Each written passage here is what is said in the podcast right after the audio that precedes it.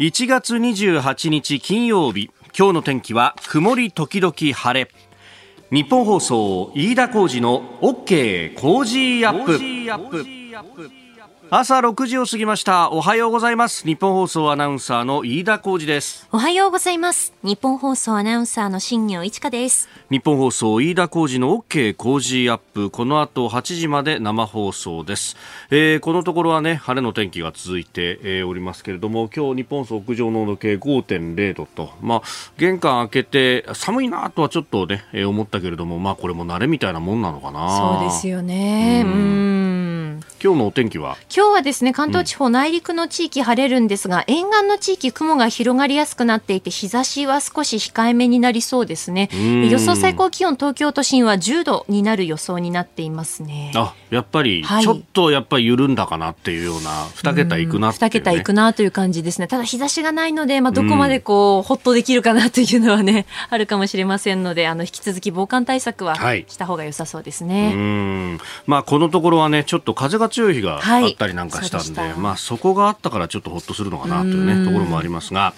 えー、さてメールさまざまいただいておりますけれどもその中でですね、えー、こちら千葉市の光子さん主婦60代の方東京が緊急事態宣言要請したら当然1都3県ということになるんですかね。いつまでこんなことが続くのか社会生活が壊れていく気がしますと。で実際なんかねそういうこう兆しみたいなものを男性44歳岩手花巻からいただいたですが君の手が貫いたさん、えー、2人とも医療従事者の夫婦なんですが息子が通う保育園ではクラスターが発生し息子が濃厚接触者になりました、えー、この場合私と妻は自宅待機の必要はありません。まあそれはそうですよね。濃厚接触者の濃厚接触者っていうことになるので、はい、えー、しかし、えー、特に職場からは何も言われてなかったんで普通に出勤すると、えー、上司からさも迷惑そうな対応され頭にきて私も10日間休むことにしました、えー、看護師である妻は出勤しているものの同様に差別的な対応をされて辞職を検討しています。医療従事者医療従事者でさえこの低たらくです。正しく恐れるなんて絵に描いた餅にさえ思えてしまいます、えー、いただきました。2年間変わってないどころかどんどん深刻になっているよねというね。うん。いやで本当このこの例というのが特にこのねオミクロンは多くてお子さんが、はい。ね、感染あるいは濃厚接触になってどうするっていうようなね、えー、ことが多くなってき、えー、てますけれども、うんいやー、本当こんなことしてたら社会が止まるぞっていう話をですね、えー、えー、どうこう考えていくんだろうねって、もう、あのー政策を決定するような立場の人たちはとにかく批判を恐れるあまり、えー、もう強い薬、強い薬ばっかり打つみたいな感じで、えー、社会を止める方、止める方に行きますけれども、そうは言ったって現場で働いてる人たちは止まるわけにいかないっていうね、えー、ところで、まあ、なんかそのしわ寄せが全部現役世代いじめに来てんじゃないかっていうようなね、えー、話になっていて、いや、まあ私なんか全く一言ではないので、えー、子供6歳、昨日もですね、メールが来まして、えー、通ってる学校で、はい、えー、2人陽性が出たぞと、うんうん、まああのー、ただね、濃厚接触ゼロ、そして、まあ、みんなだってマスクしながら、あのー勉強もしてるし、えー、給食の時なんかも昔みたいにこう班にね机並べてなんてことはせずに、はい、みんな黒板の方を向きながら一言も喋らずに飯を食うっていうですね、えー、飯を食う時にこう喋っちゃいけないんだよねって家でご飯食べる時も子供が言い出したりなんかして、家ではいいんだよ別にどんどん喋ろうっていう話をしてるんですけれどもまあまああのか当然ながら、えー、子供が、えー、風邪をひけば私も風邪をひくしえー、子供がおそらくコロナにかかれば私もコロナになるだろうと、えー、少なくとも濃厚接触者には必ずなるというところで、まあこれ全体の仕組みがそうなってんだからそうだよねって話なんで、それでですね、あの、収入が途絶える人とかが出てくるっていうことも考えると、これ全体の仕組みいい加減に見直していかないとですね、これで感染力が強いっていうところで、えまあこんなことを言うとまたですね、人の命をどう考えるんだなっていう批判もされるわけですけれども、まんま食い上げになったらそっちで人の命どうなるのかわかんねえぞっていうですね、えー、ことも考えると、これ本当ど、あちらが立てばこちらが立たずをどうバランス取るかってね、前から言ってるじゃないかっていう2年間この話ばっかりかりしてるような気もしますけれども、それは夕方辛坊さんだったら怒らなっていう話で、えーえー、同じような気持ち持ってらっしゃる、そして現場で頑張ってるって人はいっぱいいるんじゃないかと思いますが、えー、いかがでしょうか？ご意見お待ちしてます。COZY Cozy アットマーク 1242.com でお待ちしております。えー、今週は経済外交オミクロン Cozy World Watch、えー、ということで、この後6時15分過ぎから、えー、宮家邦彦さん登場、そして、えー、コロナの専門家、内閣官房参与でもいらっしゃいます川崎市健康安全研研究所所長岡部信彦さんとも電話でお話を伺ってまいります。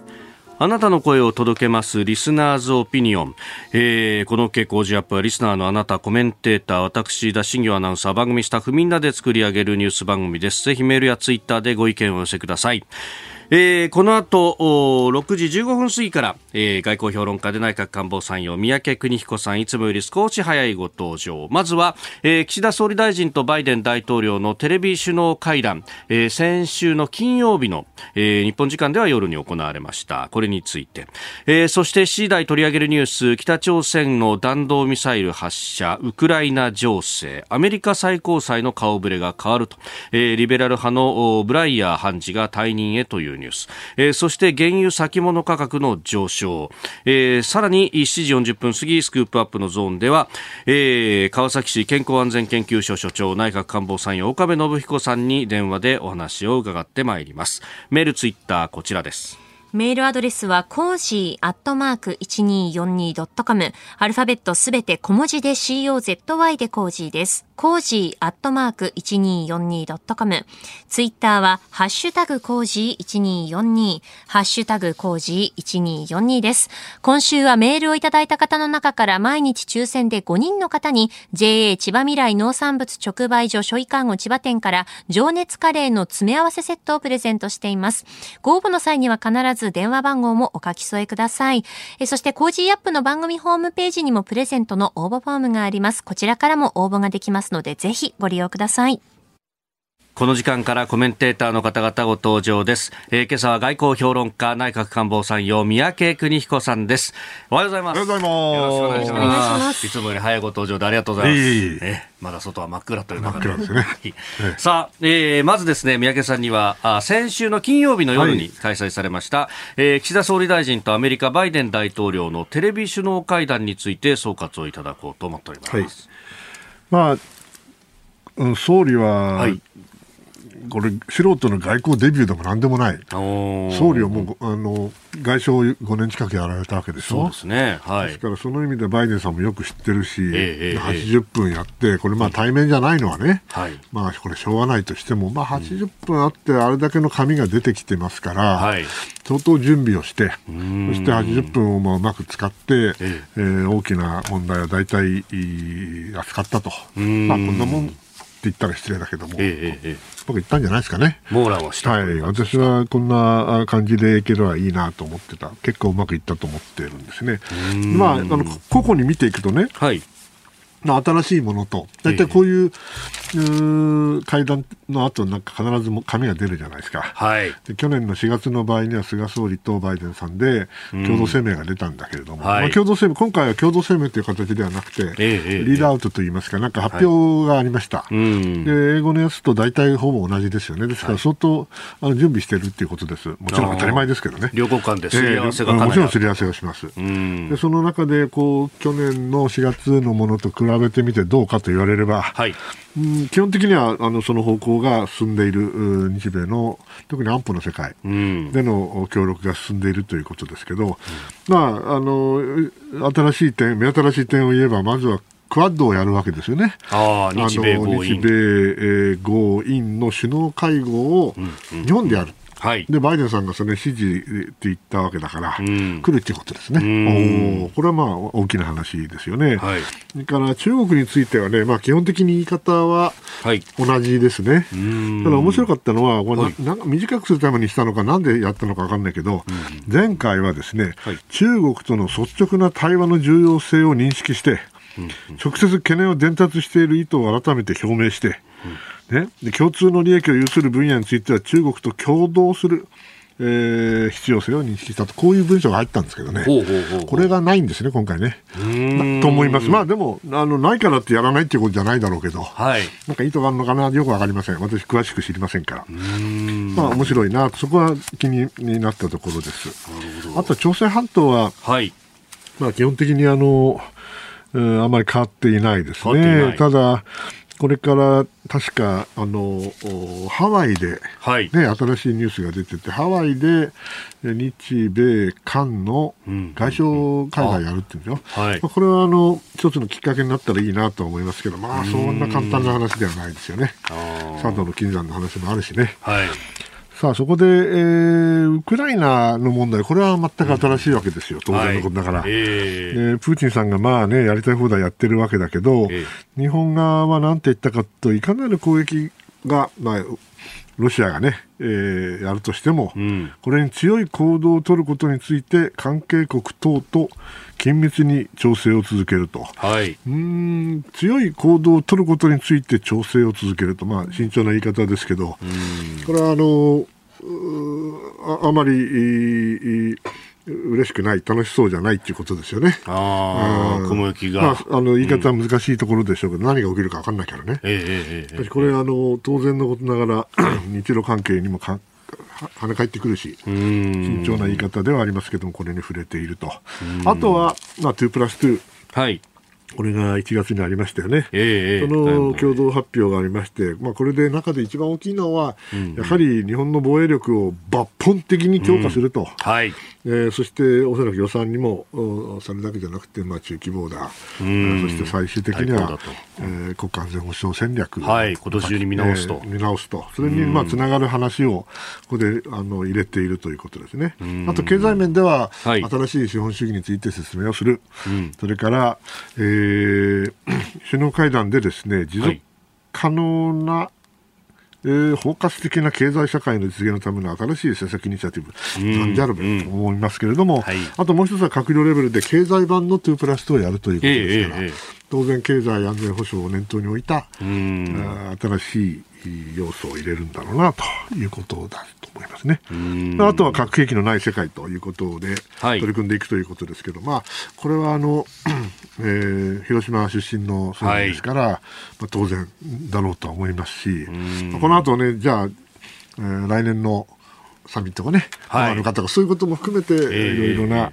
えー、話し合いが行われたのかなという気がしてます。うん、はい、まあ、今回のこの、ね、首脳会談で盛り込まれたあ個々の話に関しては、後ほどもね、またニュースでいろいろ出てくるというところでありますが、はい、まあ、総じて日米関係は何かこう隙間風云々とかってわけじゃなく、えー、ないでしょうね、えー、ないと思いますね。まあ、というより、それよりもね、えー、まあ、残念なのはというのは、あまり大きく報じられなかった理由はね、はい、とにかくアメリカは、まあ、バイデンさんはと言っていいでしょう、えー、支持率は下がる、はい。ね。うん、でインフレとコロナでアップアップしてるし、えーそしてあのプーチンに舐められてですねと言ったら、足元見られそうになってるわけですよね。試されてますよね。試されてますよ。ねえ。ー、これでね、しかも、はい、後ほど出てきますけども、うん、えー、最高裁の判事が引退すると、はい、もうね、本当にやることいっぱいあってね、うんうんうん、かわいそうになっちゃうぐらい。ですから、その意味では、あの、はい、うまく時間をつな見っけてね、80分やるためよかったなと思います。えー、あ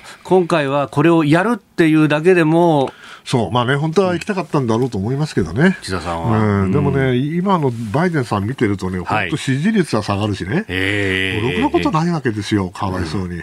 で、法案は通らないし。法案は通らないしね、中はもう、トランプさんは元気でね、いろいろやってるし、えー、民主党の中は割れてるようだしね。はい。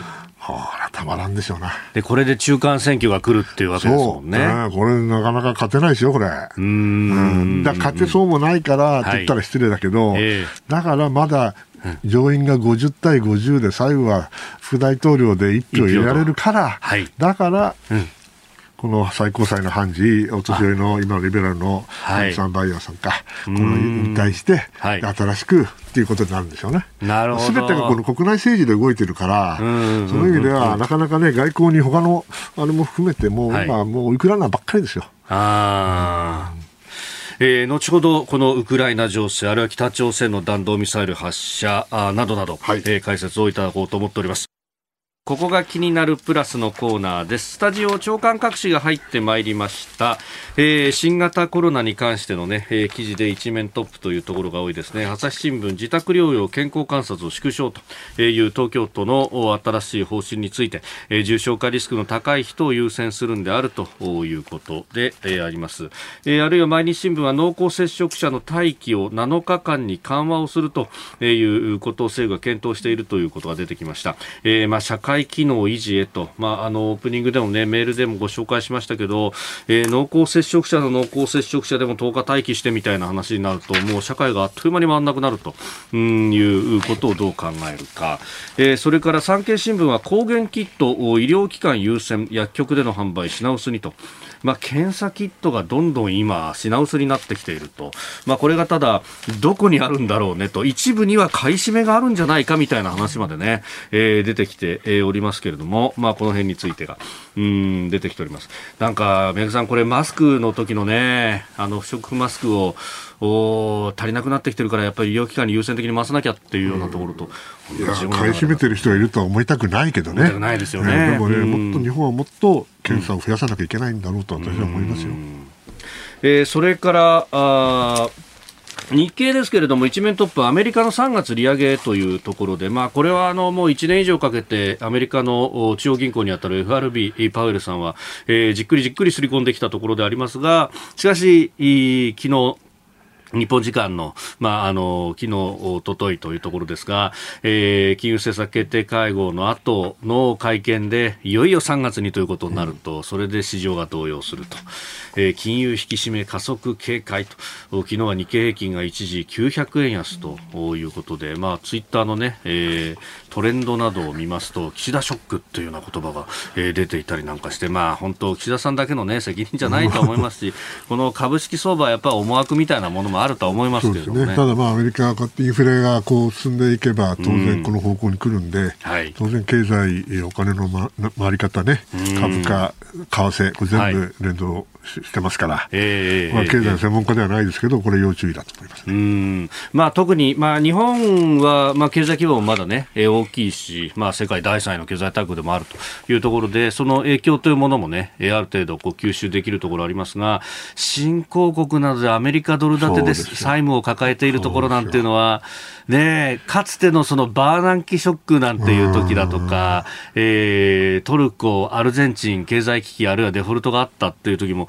やっぱこのアメリカの金融政策の変換というものが一つきっかけになったりしますもんね、そうだと思います、ですから、その意味では日本だけじゃないですね、おっしゃる通りだと思う。うん。まあ、その辺もこの地政学的なリスクにどうなっていくのか、作用していくのかっていうのは、まあ、なかなか読みは難しいでしょうけれども。難しいですよね。ただ必ず影響が数か月後に出てくると思いますね。それよく見てなきゃいかんと思います。えー、そして読売新聞の一面はあ共通テストのね大学には共通テスト初日の、えー、問題用紙の画像が試験中に流出したという話、えー、19歳女子大生出頭自分一人でやったというですね。この話は本当に読売新聞がもともとのスクープからずっとこう走っていると、うん、昨日の夕刊で一紙抜きで、えー、出頭というものがすでに出ていたという話。ありましたけれども袖にスマホをつけて動画で撮影してそれをしかも、えー、画像として切り出して、えー、スカイプに貼って送ることができたってそこまでをどうしてあの試験中にできちゃうんだろうなっていうね。やっぱり持ち込む禁止じゃないの？そういうことにね、やっぱ的には。性善説でやっていたらっていうことに残念ながら、ね、だと思いますね。ちなみに外務省のあれですよ、偉い人のとこ行ったら、はい、もう必ずその部屋に入る前にスマホを出しますからね。あ、そうなんですけますから。持ち込ませませんから。何されるか分かんないから。誰が聞いてるか分かんないから。当然ですよ。そういうですから私に言わせればね、試験場にね、スマホ持ち込むなんて考えられないよ。うん。まあ、そういうことになりますよね。でもね、まあ、こういうことが起こるとそういう世界になってくるのかもしれません。えー、今朝のコメンテーター外交評論家内閣官房参与三宅邦彦さんです。引き続きよろしくお願いします。えー、メールいただきました山口宇部から、はい、あいただいた淳二さんかな、えー、長い長いコロナ昨日は寒かったから晩飯吉野家で牛丼と決めてたんですけど20時までだったんですよね、山口、昨日から時短営業、えー、だったんですよと、このね、あのー、夜までお仕事されてる方、なかなかこのホットビールが食べられないっていうのは辛いよってね。8時と9時は違いますよ。うん、なんかこの辺ね、えー、なんかうまいことできないかなっていうね。本当に、まあ、早飯して早早飲みして帰ると。帰るってね、はい、うんなんか黙って食う一人のお店だったら開けてもいいんじゃないかとはねいろいろ思うわけですが、えー、ご意見お待ちしてますあなたと一緒に作る朝のニュース番組、飯田浩二の OK 工事アップ。今週は特別企画、経済外交オミクロン工事ワールドウォッチをお送りしました。今週の出演者の皆さん振り返っていきます。月曜日はジャーナリストの須田慎一郎さん。火曜日は朝日新聞編集員で元北京ワシントン特派員の峰村健二さん。水曜日は数量政策学者の高橋洋一さん。えそして火曜日と水曜日には自由民主党高市早苗政調会長にもご出演いただきました。昨日木曜曜日は作家で自由民主党参議院議員の青山茂春さん、そして今日金曜日は外交評論家で内閣官房参与の三宅邦彦さんとお送りしています。この後のキーワードは原油先物価格の上昇、そして7時40分過ぎのスクープアップは政府の新型コロナウイルス対策分科会の委員で内閣官房参与の岡部信彦さんにお話を伺います。そして来週以降も小雪市の放送が続きます、えー、来週のコメンテーターご紹介です。まずは31日月曜日中央大学法科大学院教授の野村修也さん、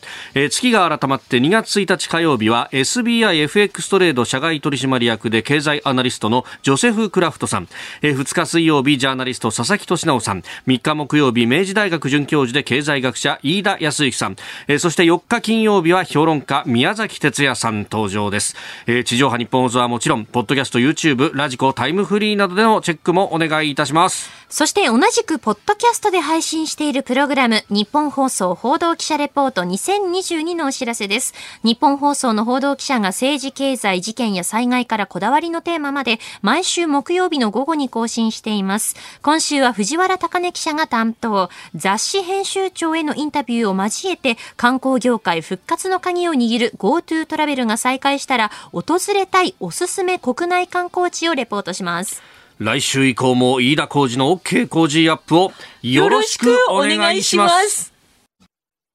あなたと一緒にニュースを考える飯田浩二の OK 工事アップ。7時台最初に取り上げるニュースはこちらです。北朝鮮が弾道ミサイルを発射。北朝鮮は昨日午前東部のハムン付近から、えー、北東方向の日本海に向け短距離弾道ミサイルと推定される飛翔体2発を発射しました。飛行距離はおよそ190キロで最高高度は20キロほどとのことです。北朝鮮による発射は今年に入って6度目。極めて高い頻度で繰り返されていて軍事力を強化する姿勢を鮮明にすることでアメリカを強く牽制する狙いがあるとも見られております。いろんな分析がなされておりますが、はい、宮家さん、どうご覧になります？か、ね、あのおじいちゃんの生誕110周年、これが4月だとかね、はい、それからお父ちゃんの生誕80周年が2月16日。日と。あのね、はいミサイルは打ち上げ花火じゃないの、記念日に打つ打ち上げ花火じゃないんです、彼らは生き残りのために核兵器を開発してるんです、はい、過去30年ぐらい、ね、もっとやもっとやってる、だからあの、まあ、いろいろ読むのは、なんか言わなきゃいけないからね、はい、北京オリンピックがあるから。なんかね、その前に打ち尽くすんだみたいな話もある、うん、まあ、それもそうかもしれないけども、基本的には開発をするためには設計をしてね、はい、そしてプロトタイプ作って、それから実際の試験をして、ね、それでうまくいったら、実際配備するわけだから、今、試験してんのよ。でいろんなあのミサイルがあるわけだから、はい、弾道じゃなくて、えーね、変に飛ぶやつもあるし、人工ミサイルもあるし、はい。えー、テストしてるだけだと、だけだからってけしからんのですよ、もちろん。けしからんですけども、そういうふうに、あのー、考えないといけないと思いますね。ただね、もうこれだけやられるとね、はい、慣れちゃうね。これよくないですね。すねやっぱりね。かといって、こう、一回一回反応してても疲れるしね。どうしたらいいだろうってことですよね。けしからん話ですよ。これ、だから何かこう期限も切ってそこまでにこう、打つとかなんとかっていうよりは、こう、一個一個着々と、ある意味の PDCA サイクルを彼らなりに回してきて、彼らなりにテストができる頃になったら、あちょうど新年だねと、はい、あじゃあ、こんな感じでいくかと、ね、じゃあ2月中にどのくらい打てるのと、2月の前でね、うん、あそう、じゃあそれで行ってみる、こういう、まあ、非常に不愉快な話ですが、はい、そういう粛々と彼らは開発しているんだと思いますね。生き残りのためですよ、これ。で、これよくこう言われるのは、とにかくこうアメリカを振り向かせるためなんだそうそう。という。かまってちゃん。か。まってちゃん。ええかまってちゃんですよね。でも全然ないですね。ない。えー、だって、もうさっきもお話した通り、全然あの、アメリカそれどころじゃないでしょ？ウクライナがあって、国内があって、中国があってね。ではまた撃ったかというふうに全然振り向いてくれないんじゃないでしょうかね、北朝鮮が思うようには。えー、各国の反応としてですが、まず北朝鮮、朝鮮中央通信は、あ国防科学院が、えー、25日に長距離巡航ミサイル2発発射、そして27日、昨日のこの件ですが、えー、地対地戦術誘導弾、えー、ミサイルの発射実験2発を発射したと報じたということです。うん、えー、それから EU の外務省にあたる欧州対外活動庁報道官は、えー、この2発の発射について世界や地域の平和と安全の脅威だと非難する声明を出したということであります。はい、まあ、これがその短距離の弾道ミサイルとなると、その国連の決議とどう絡むのか、どう絡むのかね、まあ、だけど、どっちみち無視してるから、あの人たちはね。うん。ただもう問題はこの後、はい、まあこの短距離等々、それなりにそのすれすれのところやってるかもしれないけども、このままアメリカが全然振り向かないで、はいそして行き詰まったと彼らが感じた場合に、うん、じゃあ ICBM みたいな長距離のミサイルを撃つのかどうか、はい、それからさらに核実験をもう一回やるのかどうか、うん、これはね、うん、あのあのまたかじゃ済まないわけですよ。ですから、そっちの方は非常に我々も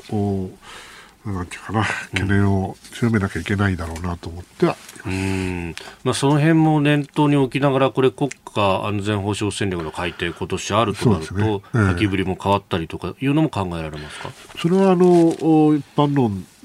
でしょうけどね、やはり北朝鮮ももちろん困るけど、うん、やっぱり中国のことも考えながら、はい、そしてミサイルという点ではロシアだと思ってますからね、うそういう意味では、あの敵基地攻撃能力とかいろいろ、まあええ、取り沙汰されてます、ね、取り沙汰されてはいますけども、うん、そういう世界を超えたね、はい、より大きなコンテクストというか見方でどうやって抑止をするのかということを考えなきゃいけないと思ってますよ。その一環として出てくる話ですよね。えー、まずは北朝鮮の動きについてでありました。おはようニュースネットワーク取り上げるニュースはこちらです。ウクライナ情勢をめぐりアメリカと中国の外相が会談。ウクライナの国境付近で軍事的な緊張が続いていることを受けアメリカのブリンケン国務長官は26日中国の王毅外相と電話で会談しました。ブリンケン長官が外交的な解決の重要性を訴えたのに対して王外相はロシアに配慮する姿勢を示したとのことです。ロシアが、ね、安全保障に関してさまざま提案をしてそれに回答した、はい、その後にまに、あ、中国外相と電話会談をしたという流れですが。うんまあ、中国がね、ロシアを配慮した、擁護した、まあ、要するに味方したとい。う報道なんですけどね、はいうん、まあ、味方なのかね、中東、ロはね、要するに敵の敵は味方ってんじゃなくて、ええ、中ロはね、敵の敵は敵じゃないっていうことでね、敵ではない。敵ではないと。ですから、まあ、あ中国からすればね、はい、えー、矛先がどんどんどんどんアメリカから自分、中国に向いてるわけだから、えー、え何？あの、ウクライナで、アメリカと、だってアメリカ忙しくなっちゃって、うん、えー、もう忙しくしてくれてありがとうと、まあ思うかもしれませんね。でも、このことの本質はね、これやっぱり、はい、あの、ウクライナと台湾を、まあ、くっつけて考える人もいるんだけれども、はい、まあ、本質的にはちょっと違うものだと思いますね。で、やはり、えー、プーチンさんが、はい中国っていうのは決してあの脅威じゃないと私は思わないんだけれども、うんうんうん、プーチンさんの頭の中ではもうとにかく90年代にソ連が崩壊して、はい、そしてもうやられるだけやられて NATO がどんどんと東の方に拡大してって、はいうん、俺たちのとこ全部取っちゃったじゃねえか、それでさらにウイグル、ウイグル、ね、ウクライナまで取るのかいと。もうそうすると国境接しちゃうじゃないかと。そうだと。でベラルーシ、ウイグル、ウイグルじゃない、ウクライナ、ウクライナそれからジョージアですよね。えーえ。ー、はいこの辺は彼らにとってはもう本当に生命線だと思ってるから、うん、その意味では当分 NATO 方面を、はい、ウクライナ方面を見ていくだろうなと。ですからこれ降りようがないんですよね。ただこのプーチンさんが本気で何を考えているかっていうのは、はい、これがねわからない。っていうかいろんな意見があって私も正直言って分かりません、彼の頭の中は。ただ、意外と勝負する男ですよね。勝負する軍事力を使う使い方が極めて上手だし、うん、はい、不愉快だけど、えー、それから国際感覚はもちろんある。ですから非常にあの交渉はえげつないけど上手ですよね。ですから今アメリカを見てバイデンはあんまり大したことねえなと、うん、どうかと、うん、これから米中で何、覇権争いするんだと、はい、そしたらやっぱりヨーロッパでちょっと隙ができるだろうと、うん、その隙をですね、はい、ついて、アメリカは若干足元を見てですよ、えー、とにかくもうウクライナだけは絶対許さないし、あわよくばですね、もうとにかくあの東ドイツまで持つんだから、昔はね。東ドイツまで行こうとは思うけど、少なくとも NATO をね、はい、少しでも拡大させた。そして NATO のヨーロッパ側とアメリカの間、あんまり関係よくさせたくない、はい、離間させたい、うん、それによってあの圧力を減らしたい、うん、ということだと思うんですよね。でその理由はちゃんとちゃんとあってですね、えーえーヨーロッパだって一枚岩じゃないんですよ。やっぱりドイツなんか見てるとですね、はい、ふらふらふらふらしてるとは言いたくないけども、政権の交代もありましたし、ね。うん、政権の交代あるんですけども、うん、とにかく今回ドイツがね、ウクライナにやったことって何か知ってますか、はい、ヘルメット5000個送っただけですよ。ヘルメット5000個送っただけ。ヘルメット5000個ありがたいですよね、なんていう人はいないんですよ。うん、何やってんだと、他の国はもっと最新の兵器を送ってくれてるのにね。はい、でドイツの製のあのもちろん大砲もあるわけですよ。えー、それをリトアニアって国が持っててね、はい、それをウクライナに送ろうとしたらね、ドイツが待ったかけてるわけ。要するに刺激したくないわけですよ、ロシアを。ロシアを、うん、はい、ですからね、その意味では、ヨーロッパの中でも、特に大陸ね、はい、大陸ヨーロッパの NATO 諸国には温度差があって、特にドイツなんかが、まあ、煮え切らない態度を取っていると。アメリカはもうイギリスは、ね、海洋国家ですから、はい、シーパワーですから、まあ、イケイケどんどんなんだけど、うん、それは大陸でね、国境を接している国と接しているドイツね、はい、そういうロシアの関係っていうのはね、こんな簡単なもんじゃないということですよね。ですから、その意味では、今、もう本当にきつねと、どっちがきつねでどっちがタヌキか知らんけど、ええ、ものすごい馬鹿し合いやってますよね。非常にあの見応えがあるけども、はい、一つ間違えると心配だということです。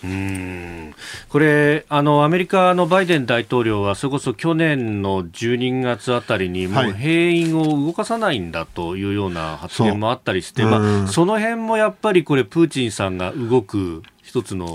とっかかりになりました、ね、あの頃はね、なんかバイデンさんが軍事介入はしないんだとかね、えー、言っちゃったりね、ね。まあ、もちろんしないんだろうとは思うけど、やる気はないから、だけどそれをね、まあ、そこまでいっちゃうかねということが議論があるぐらい、非常に微妙な交渉を今やってるわけですよね。状況としてはアメリカ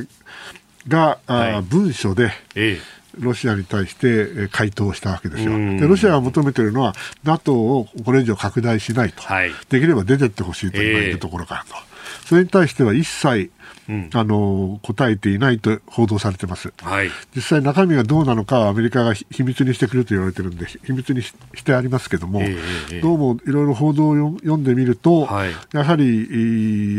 ロシアの要求には微体一問譲歩してない、応じてない。ですから、今、ラブロさんは何て言ってるかっていうと、うん、あんまり楽観的にはなれませんぜと、こう言ってるわけですね。まあ、あれも、なかなか脅しで、正直言って、あの、プーチンさんのがどういう判断するかってのはこにかかってると思いますね。上に上げてプーチンさんに判断してもらうみたいなことをね、そうそうそうそう、ね、お前何やってんだって言いたくなるけどね、うん、まあ、それはあのロシアの外相っていうのはそういうもんですよね。これあの、その文書の回答の、まあ、こういうのがあるんじゃないかみたいなことが先週末あたりから報道されていて、はいはい、その中であの、まあ、NATO として大規模演習を、まあ、ロシアの近くではやらないみたいなことが盛り込まれるんじゃないかということももしくは透明性の拡大とかね、はい、相互信頼措置、それロシアにとって痛くも、だから嬉しくもなんともないわけですよ。あ要するに我々が知りたいのはお前ら、ウクライナに入るんか入らんか。ね、ウクライナを諦めるかどうか、諦めろって言ってるわけですから。えー、えー、えー、でも諦めるってなると、これは武力によっての現状変更に近いっていうか、そそんなことを、だってウクライナは独立国家でしょと、あんたの別に宗主国、あんた宗主国でもなんでもないでしょと、何を言ってんのと。19世紀的なパワーゲームみたいなそうそうそうそう。だけどあの、プーチンさんの頭の中はそうですから、あうん、ウクライナだって、要するに、あの中国の台湾と似てる部分が 確かにあって、要するに一部だと、一体だと。もともとソ連時代はという、そうそう。いやソ連時代の前から。前から、うん、文化的にも人種的にもね、はい、極めて近い兄弟なんだと、ね、だからねあの独立国家じゃねえんだと言わんばかりのことを言ってるわけですよ。いやそれ言われたらね、はい、冗談じゃねえよと、うんうんうん、認めるだけどそもそもあのプーチンさんはソ連はあの負けてないんだと。ね、我々はあのー、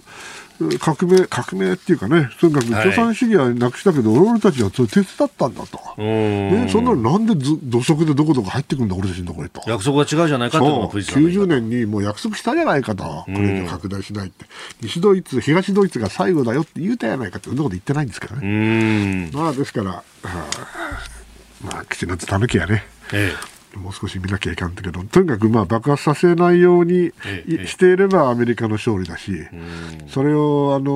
もし抑止を失敗したら、これ、やっぱ相当大きな外交的な失敗になると思いますが、非常に重要だと思います。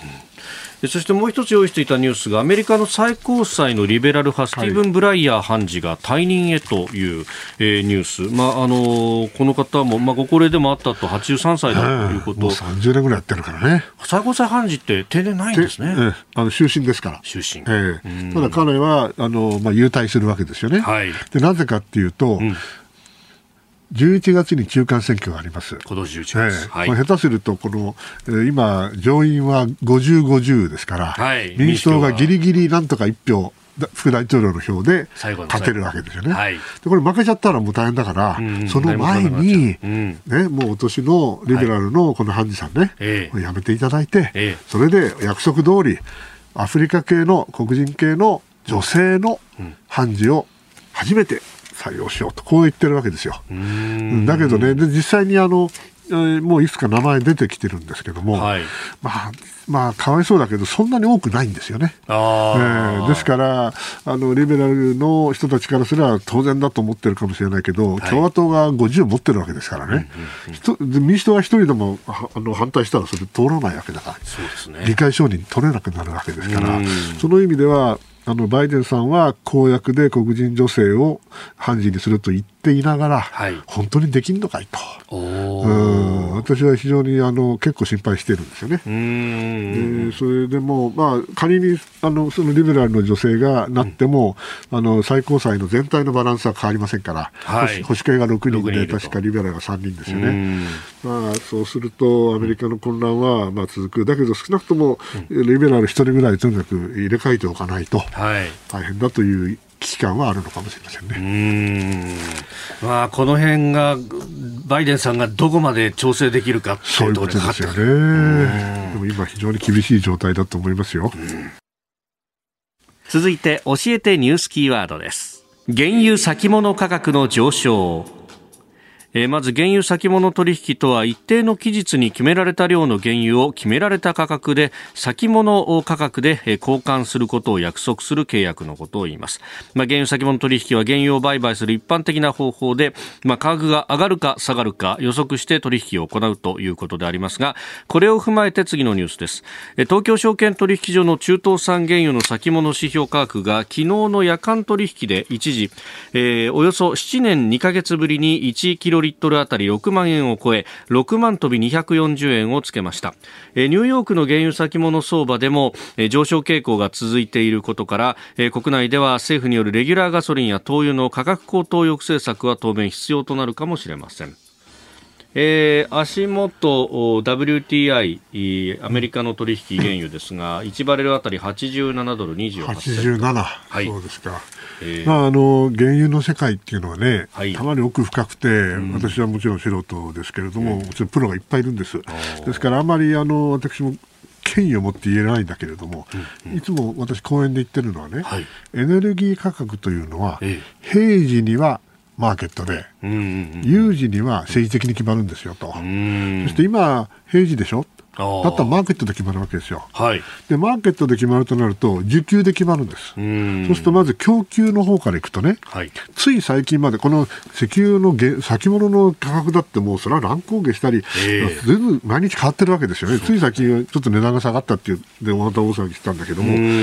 需給の需の供給の方から言えばもともと安かったんです去年ぐらいまでね。だから産油国はみんな苦労して、はい、なんとか生産制限やって値段を支えたかったわけですよね。協調減産って言いましたね。ところがね、まあ状況があのコロナの状況が少し変わって、はい、あこれはいけるでとなるとバーって上がってきますよね。はい。そう上がってくるとおおおやっと上がってきたと。でこれでまた増産増産なんかしない増産値段もちろん上げないかんから、うんうん、20ドルとかマイナスになっちゃったんだからね去年。そうでしたよね。そんなのやってられないから。まあ、せいぜい50から100の間でどっかで止まってもらいたいから、はい、黙って生産増やしませんよね。そしたら供給は少なくなる。当然値段が上がる、うん、でもう一つは需需要の方ですけどね、はい、需要はこれはねやっぱりコロナ次第じゃないですかね。うん、まあ一回しか前にその100ドル超えた時にはまあインドとか中国とかそのね新興国がダーッと買ったというあれあったけど今の状況はまるで違いますから、その意味ではコロナ次第そして産油国のまあ生産意欲というか増産意欲ですね、はい、これがから絡まってくるとで今のところまだ政治的に物事が流されるような動き、すなわち例えば湾岸地域で戦争があるとかね、はい、そういうことがあるわけではないので、まあ、ある意味ではあのもう少しマーケットをよく見ていくというのが基本だろうとは思ってます。先ほどお話のあったウクライナ、はい、これはその原油だとか、原油よりもあのガスですよね。うん、やっぱり本当にあの侵攻でもしようもんならですよ、はい、えー、アメリカ、そのロシアのおそらくエネルギーの決済をできないように、ドルを使わせなくするかもしれませんね、はい、そうならね、うんうんうん、止まりますよ、止めますよ、うん、取引そうするとね、この寒い、えーはい、ヨーロッパでね、えー、ロシアのガスが来なくなると、はい、必ず暴騰しますね。それは相当な、あのまたあの欧州 NATO 諸国の間でも意見が分かれていくだろうなと思いますよ、ロシアに対する態度がね。うん。あとは、まあ、バイデン政権はやらないのか、そのアメリカのシェールガスそうなんですよ、本来であれば値段がこれで上がってくればね、はい、シェールが出てきて、それで値段はまた安定するはずなんですよ。ところが今、なんか環境とか温暖化の問題でやってないでしょ？はい。これもね、一つ、まあ、トランプ政権の時はややりすぎたんだけども、まあ、どっちもどっちやなという気がしますよね。しばらくこの試合が続くのかどうなのかというところ、ね、上がったり下がったりだと思います。えー、今日のキーワード、原油先物価格の上昇についてでありました。それではこの時間最後のニュースを、スクープ最後の手が余計だ。はい。濃厚接触者の待機7日に短縮へ厚生労働省が検討。新型コロナ感染者の濃厚接触者の待機期間について厚生労働省が現行の10日間から7日間に短縮する方向で検討していることが分かりました。オミクロン株の感染急拡大によって濃厚接触者が急増し社会活動の低下が深刻化しつつある状況を踏まえたとのことです。えー、各紙報道しておりますが毎日新聞は今日の朝刊一面トップこの話題について社会機能維持へというサブ見出しがついております。えーまあ、オミクロン株わからないこともたくさんあるということでこの時間はですね、えー、川崎市健康安全研究所所長で内閣官房参与岡部信彦さんに電話でお話を伺ってまいります。すで、につながっております。岡部さんおはようございます。あおはようございます。朝からありがとうございます。いたしまして。よろしくお願いいたします、はいよろしくお願いいたします。まず、この報道、7日間に濃厚接触者の方々の待機を短縮の方向ということが報じられておりますが、先生、この件、どうお考えになりますか？まあ、あの濃厚接触者の方に前はまあ14日間というようなルールがあったんですけれども、はい、あのこのオミクロン株の場合は、だんだんこう潜伏期間、病気がその移ってから発病するまでの期間が前、前5日ぐらいだったのが4日になり、今3日ぐらいだろうというふうに言われてきてるん。ですね。ですから、まあ、ウイルスが変異をしてきて、はい、えー、間隔が短くなってきて、早く発病するってことは、観察期間が短くてもいいわけですね。えー、ただ、その厳密にやっていくのをどこまでか、つまり100%大丈夫なのか、はい。えー、95%防げるならばいいのか、えー、80%じゃ困るだろうって、まあ、そういったようなところで見ていくと、はいえーと、7日間ですと、数パーセントぐらい、あのまだうつっちゃう人がいるかもしれない、でもあの、例えば100人の濃厚接触者全部がうつるあの発病するわけではないので、はい、もうそのうち、えー、20%ぐらいの方、20人ぐらいが、まあ、例えば症状が出るんだとすると、はい、さらにその中のえ5%を見込むか無視するかって、まあ、そういったような計算になるんですね。でそうだとすると、はい、今度はその社会機能維持っていうような形で、えー、えー、みんながその100人が100人ずっとうちの中にいるっていうと、えー、今度はあ世の中で本当に、えー、皆さん働いてるわけなんで、はい、その人も困っちゃうと。いうようなところのバランスの問題だと思うんですね。でもう一つは、はい、あよろしいですか？どうぞどうぞお願いします。もう一つは、その中で重症者がいっぱい出るんじゃ、やっぱりこれは慎重にやらなくちゃいけないけれども、はい、重症者の割合はやっぱり低くなってるんだということを、まあ、総合的に考えるわけですね。社会としてどれだけ許容できるかっていうことに、これはかかってくるわけですね、そうすると。まあ、そうですね、ですから皆さんが、いやいや、そんなもん、もう虫もあの、えー、通さない、もう一匹も見逃さないということであれば、厳密にやるわけですけれども、えー、まあ、少々はしょうがないだろうと、しかしそのしょうがない人は発病すれば、うんうんうん、えー、ちゃんと治療する、見る、はい、あるいはあご本人も気をつけていただくということがあれば、えー、これは動き出すだろうという考えですね。うん。このあのワクチンの3回目の接種っていうのも取り沙汰されてます、この有効性っていうのは相当大きいと考えていいですか、はい、あのえー、ワクチンのその、まあ、2回接種で免疫があるかないかっていう、その右か左かじゃなくて、えー、だんだんまあ下がってくるのはまあ事実なわけですね。はい、で人間なんでもそう復習を時々しなくちゃいけないので、うん、いわばその3回目っていうのは復習で、今まで持ってきた免疫が下がってきたときに、まあ、刺激を与えるわけですよね。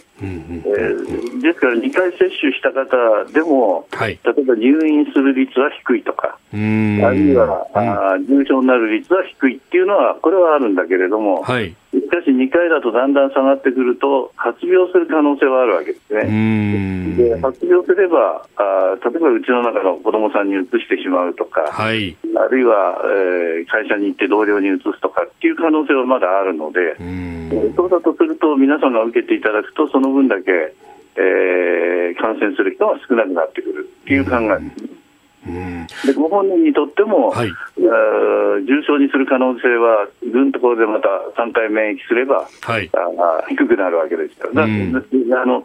2回が無駄だっていうことではないんですよね。えええ、あの2回やった上で、その3回目っていうのは非常に有効なので、はい、まあ、0回の方はでできれば、その2回接種を受けていただきたいし、はい、2回接種を受けてる方は、あのもう1回、えー、復習をですね、はい。えー、頭の中の復習をもう1回やってあげると、免疫も上がってくるということになります。うん。でこれね、あのオミクロン株、感染力がとても高いと言われますが、一方でその重症化の率は低いということも言われてます、はい、そうすると、対策として、この、はい、あの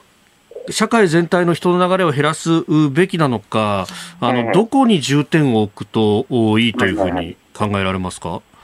これはその人数を減らすことがいいのか。はいあるいは人の流れを減らすことがいいのかって、どっちかじゃなくて、えーえー、どっちの方がより効果的かっていうことになるんですよね。本当は人数も減らして人流も減らすっていうのが、まあ、感染症対策の一番大切なところそこかもしれないけれども、えー、それでみんながこれ、うちの中に閉じこもっちゃうと、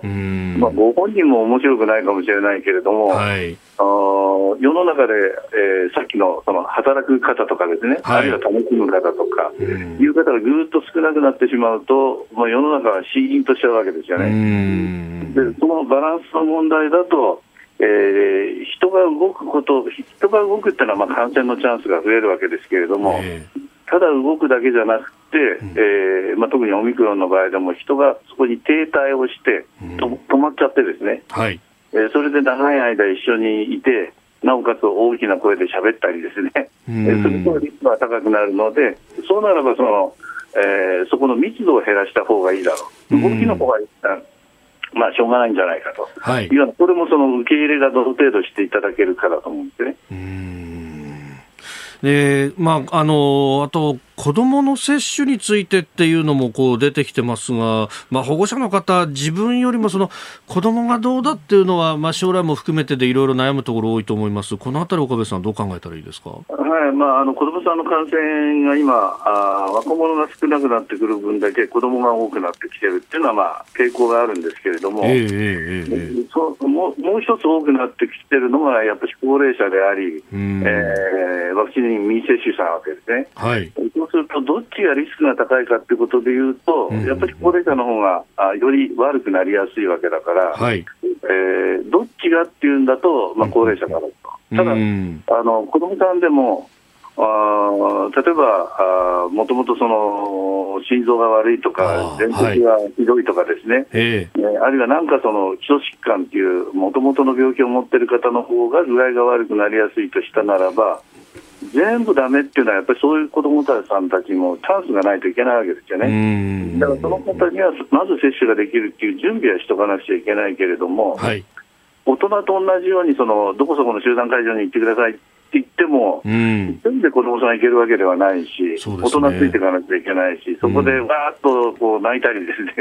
えー、先に回ったりっていう、その集団接種ってなかなか、あの僕はもともと小児科なんですよ、子供にワクチンやるって、やっぱり丁寧にやらなきゃいけないんですよね。そうですよね、えー、えー、その理由と、えー、それからあリスクの問題と、はいえー、それから、まあ、早くやらなきゃいけないかって、そのバランスでいくと、今、慌ててやらなくてもいいだろうという考えでは、僕自身はあるんですね。なるほど、なるほど。あとはそのご高齢の方の接種に関して、まあね、ファイザー製がものすごく予約がいっぱいで、モデルナ製は結構スカスカみたいな話が出てますけれども、はい。はい、この辺違いったものはあるんですか？まあ、あの自動車で A という会社の自動車に乗ろうか、B という自動車に乗ろうかというと、まあ、それぞれ、はい、えー、特徴があり、欠点があるわけですよね。えー、えー、でも全体から言うと、はい、あの A えー、例えば、まあ、ファイザーでやった方がモデルナでやる、うん、あるいはモデルナでやった方がファイザーで3回目やるっていうことでも、えー、免疫は相当上がるっていうのはあるので、はい。えー、これはまあ選択はやりやすい方でいいんじゃないかと思うんですね。うん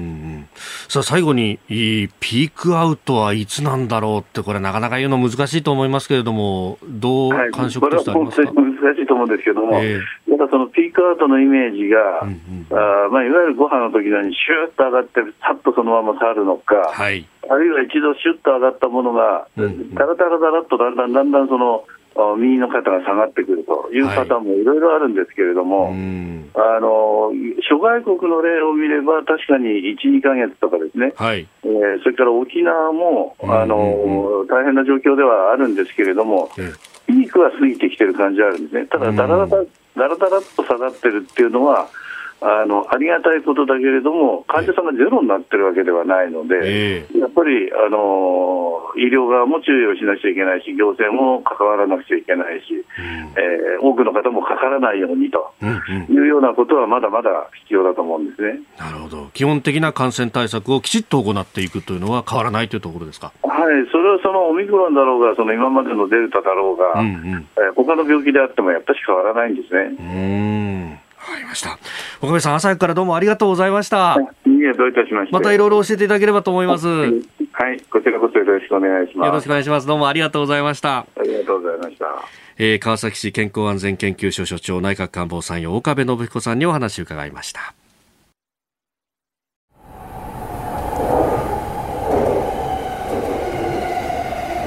この電車は山手線外回り品川渋谷方面行きです次は有楽町有楽町お出口は左側です地下鉄日比谷線地下鉄有楽町線はお乗り換えです The next station is 有楽町 JY30 The doors on the left side will open Please change here for the Hibiya subway line and the Yurakucho subway line.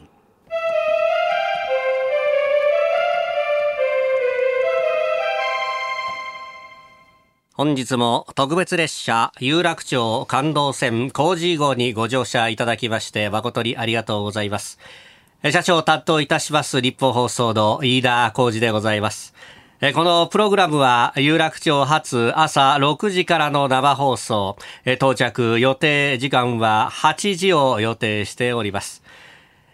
お客様にご案内いたします。赤坂、六本木、浜松町、半蔵門には停車いたしません。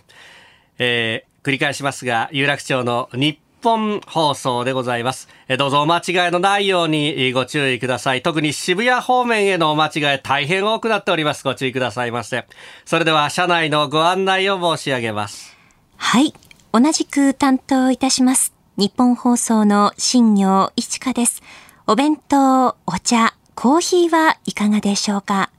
最初に、この期間、番組にご乗車いただいたお客様には、抽選で千葉県の特産品、情熱カレーが毎日プレゼントとなります。皆さんにチャンスがありますので、ふるってご参加ください。そして、この期間は社内にスペシャルなゲストの方をお招きします。自由民主党の高市早苗政調会長です。とっておきのお話をぜひお土産にどうぞ。さらに、連日登場のコメンテーターの皆さんは、月曜日、須田慎一郎さん。火曜日、峰村健二さん。水曜日、高橋洋一さん。木曜日、青山茂春さん。そして金曜日は三宅邦彦さん。外交、経済、オミクロン対策。各界のエキスパートの皆さんを取り揃えてお送りいたします。改めまして、ご乗車のお客様に重ねてのお願いでございます。ただいま2ヶ月に一度のラジオの特別警戒を実施中でございます。特に1都3県にお住まいで、えー、まあ、周りの皆様に何か、不審と言いますか、何と言いますか、アンケート的なものが届いていらっしゃるようであれば、まあ、細かくは申し上げませんが、一つご配慮のほどよろしくお願いいたします。平日、月曜から金曜の朝6時から8時の2時間。日本放送の飯田浩二の OK コージーアップとお書き添えください。ご乗車の皆様の何卒ご協力を一つよろしくお願い申し上げます。